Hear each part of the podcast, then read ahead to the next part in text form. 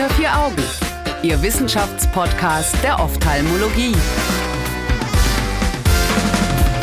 Herzlich willkommen zu Unter vier Augen, dem Ophthalmo-Podcast. Mein Name ist Annika Licht, ich bin Medizinstudierende im praktischen Jahr. Schön, dass Sie, liebe Zuhörer, wieder dabei sind. Wir bedanken uns auch bei Alimera für die Unterstützung in diesem Themenmonat. Unseren Experten Professor Heinz darf ich an dieser Stelle schon herzlich begrüßen. Hallo Professor Heinz. Hallo Frau Licht. Zum Abschluss dieses Themenmonats schauen wir auf eine ganz aktuelle Studie. Erst in diesem Juni erschien die Non-Infectious Uveitis Affecting the Posterior Segment, kurz NUPS, Treated with Fluocinolone Actinoid Intravitreal Implant, Three-Year Fellow Eye Analysis. Herr Professor Heinz, Sie selbst sind Co-Autor dieser Studie, deswegen können wir ja sogar einen Blick hinter die Kulissen werfen. Was war denn Ihre Idee für die Studie?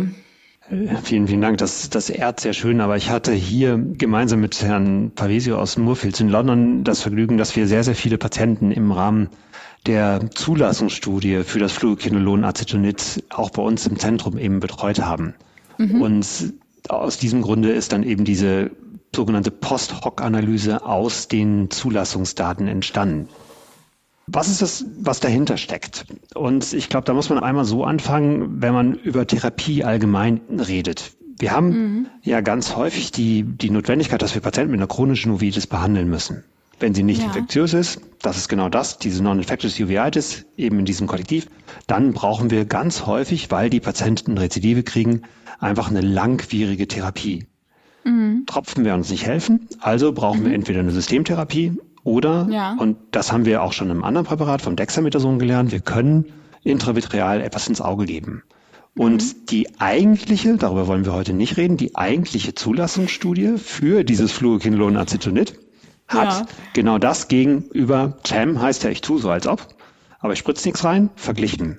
Und hat eben gezeigt, ja, das funktioniert. Mhm.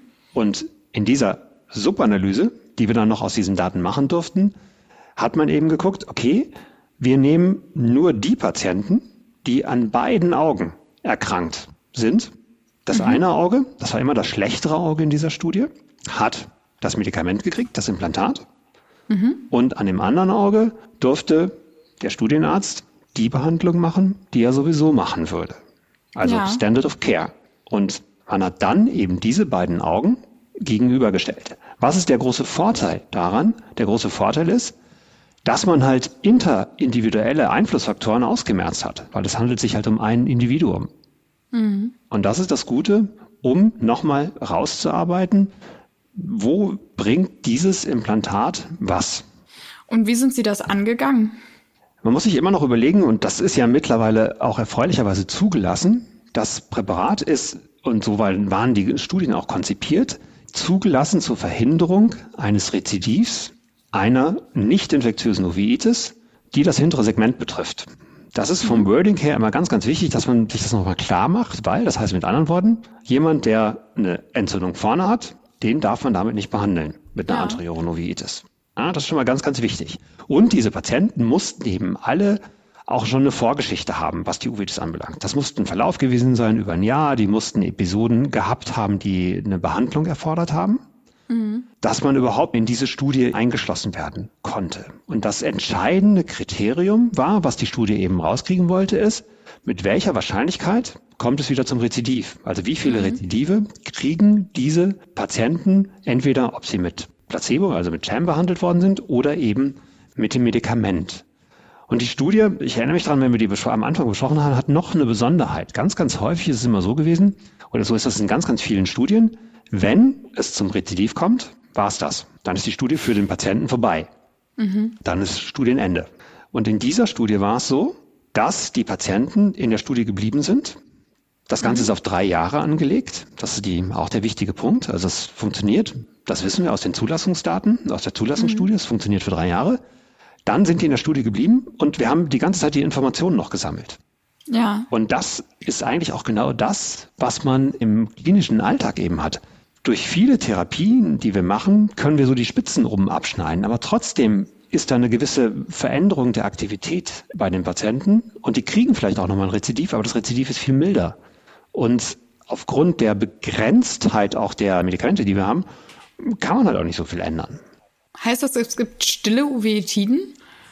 Das heißt, Oder dass die Patienten häufig, wenn die ein Rezidiv haben, das gar nicht am Anfang bemerken und man das quasi auch versucht, dadurch noch abzufangen? Ja, das, das kann durchaus sein. Also was ist zum Beispiel so eine klassische Situation? Der Patient merkt natürlich, wenn das Sehen schlechter wird. Der Patient merkt, mhm. also das ist durch Makelödem zum Beispiel. Der Patient merkt meinetwegen auch, wenn er mehr Glaskörpertrübung hat, weil die Zellzahl im Glaskörper deutlich zugenommen hat. Aber er würde vielleicht eben nicht bemerken, dass er eine unveränderte makuläre Situation in der OCT zum Beispiel hat, aber drumherum an den Gefäßen plötzlich viel mehr Leckage.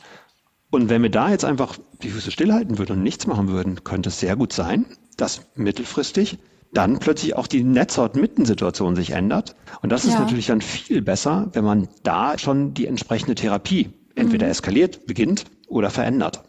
Und man hat damit quasi mit diesem Implantat den Grundstein gelegt, gehofft, dass es weniger zu Rezidiven kommt. Aber wenn es zu einem kam, durfte man das auch noch behandeln. Genau, zusätzlich. das durfte man, genau, und das ist das Gute. Und das durfte man eben behandeln. Und das ist im Prinzip ja erstmal immer die Kernaussage. Wenn man bei diesen Patienten, die beide Augen betroffen hatten, sich eben das anschaute, was die, was die Rezidivzahl anbelangte, so war es eben so, dass bei denen, die das Implantat bekommen haben, immerhin 17 kein Rezidiv hatten mhm. und in den Partneraugen waren es nur drei. Wir und sollten vielleicht gerade an der Stelle über die Größe sprechen, wie viele Patienten es insgesamt ja, gab. Okay, also die Zulassungsstudie hatte, meine ich, nur so um die 110. Und hier, bilateral betroffen, mhm. waren 59 Augen mhm. von 87, die in der Zulassungsstudie das Implantat gekriegt haben. Hier sind okay. ja rausgeflogen natürlich die, die Chan gekriegt haben, weil ja, man konnte, ja. man musste ja immer die sehen. Also es sind hier in dieser Subanalyse sind es eben nur 59 Augen gewesen, die betrachtet worden sind. Das mhm. ist natürlich dann auch immer schwierig, was die Aussagekraft anbelangt, weil die Fallzahl ist ja für ein ganz anderes Zielkriterium berechnet worden in der Zulassungsstudie. Deshalb kann man immer sagen, ja, okay, so sauber können die Daten ja dann gar nicht sein, weil die Power der Fallzahl nicht ausreicht. Aber trotzdem ja. sind die Unterschiede, was die Rezidivanzahl anbelangt, zwischen diesen beiden Augen, dem behandelten und dem nicht behandelten Auge, oder das der Auge, mhm. das nicht das Implantat gekriegt hat, so evident, dass man erstmal da sieht, dass man mit diesem Implantat eine signifikante Reduktion der Schübe erreichen konnte. Super. Wie genau waren die Zahlen da?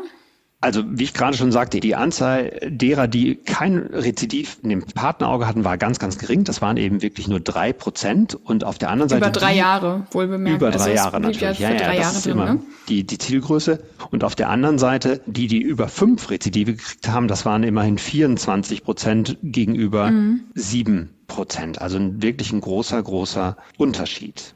Klasse, das ist ja echt eine super, super Option.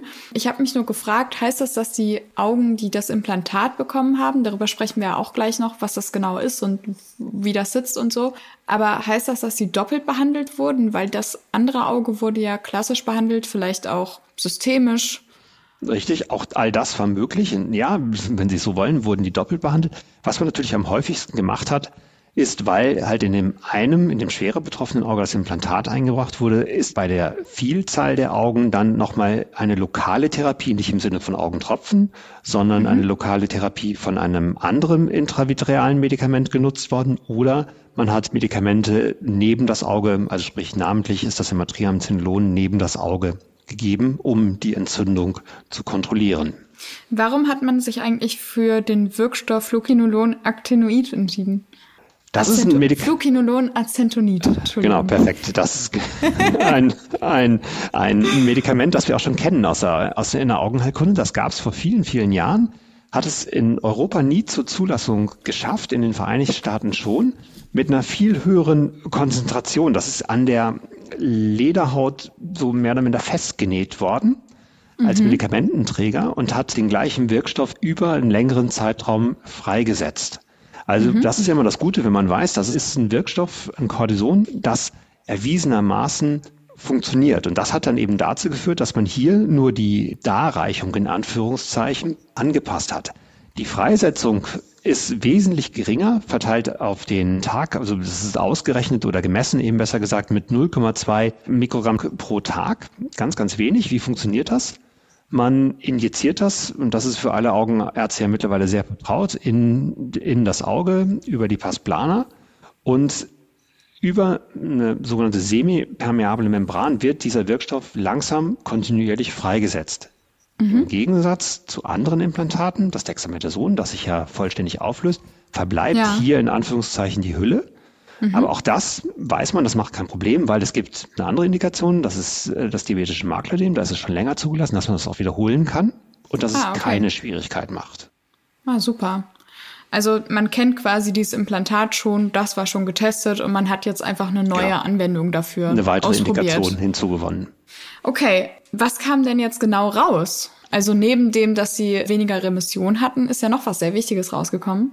Also was immer ganz, ganz wichtig, und da sind wir wieder, was für den Patienten wichtig ist, dabei herauskam, ist einfach, dass die Patienten, die das Implantat oder die Augen des Patienten, die das Implantat bekommen haben, einen besseren Verlauf über die drei Jahre des Sehvermögens eben hatten. Also auch mhm. da mit einem deutlichen Unterschied. Also in der einen, in den Augen mit dem Implantat kam es zum Anstieg des Sehvermögens und in den Augen, ja. die die Standardtherapie gekriegt haben, ist es sogar zu einem leichten Rückgang des Sehvermögens eben gekommen. Das ist ja schon verrückt, gerade weil das ja häufig das schlechtere Auge war, die das Implantat bekommen ja, haben. Ja, es ist natürlich, wir hatten das gerade schon einmal ganz kurz, immer die Frage, wie rasch behandle ich dann das andere Auge? Vielleicht ja. bin ich eher zurückhaltender, weil ich keine Doppeltherapie möchte, weil ich ja das, was eine Systemtherapie anbelangt, aber mhm. das zeigt im Prinzip auch ein großes Dilemma manchmal in unserer Behandlung dieser Patienten. Wir haben Patienten, die eine meinetwegen Basistherapie haben, aber immer wieder auch ein Maklödem entwickeln. Ja. Und man kriegt das eben ja auch nicht immer in dem Sinne so richtig mit. Und die Patienten kommen dann immer wieder erst, wenn das Ödem für sie deutlich spürbar ist. Und mhm. man spritzt dann wieder was in das Auge rein und man ist immer auf so einem Berg, ist so eine Berg- und Talfahrt. Und das, was wir nicht sicher wissen, weil dazu gibt es keine verlässlichen Daten, ob das nicht langfristig auch zu einer Veränderung der makulären Funktion dann eben führt. Und Aha. das ist natürlich die Idee, wenn ich halt einmal in drei Jahren spritze und wenn das mhm. eben, das funktioniert natürlich nicht bei allen, aber bei sehr, sehr vielen, das wäre zu einfach, dass ich dann wirklich kontinuierlich eine Medikamentenfreisetzung habe, um eben wirklich die Entzündung gut kontrollieren zu können. Jetzt stand ja auch in der Studie, dass die Patienten eigentlich alle einen Katarakt bekommen haben. Denken ja. Sie, dass das, also ich meine, den Katarakt kann man ja behandeln, die Makula, wenn da was kaputt ist, schwierig. Ja. Wie bewerten ja. Sie das? Ähm, ja, das können Sie den Patienten versprechen. Das ist so. Das finde ich ist ehrlich und wichtig, ja. weil es hilft, finde ich, auch in der Patientenauswahl. In dem Moment, wenn ich ein, und jeder, der Presbyop geworden ist, weiß, wie lästig das ist, mhm. einen Presbyopen-Patienten habe, der dann eben Katarakt operiert wird, okay, der braucht weiterhin seine Lesebrille.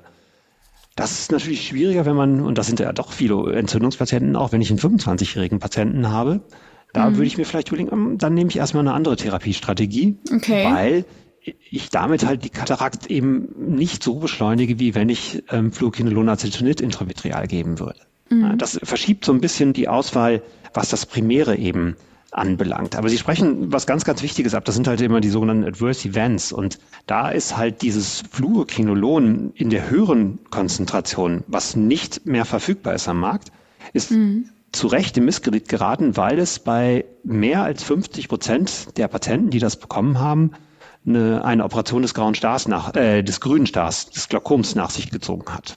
Oh. Und hier steht zwar drin, dass es sogar kommt seltener vor, in Anführungszeichen, bei der Fluokinolongruppe. Mhm. Das ist schön. Ich finde viel wichtig, das ist halt nicht signifikant, der Unterschied. Ja. Viel wichtiger ist für mich die Information, dass es eben kein erhöhtes Risiko im Vergleich zur Standardbehandlung hat, im mhm. gleichen Individuum.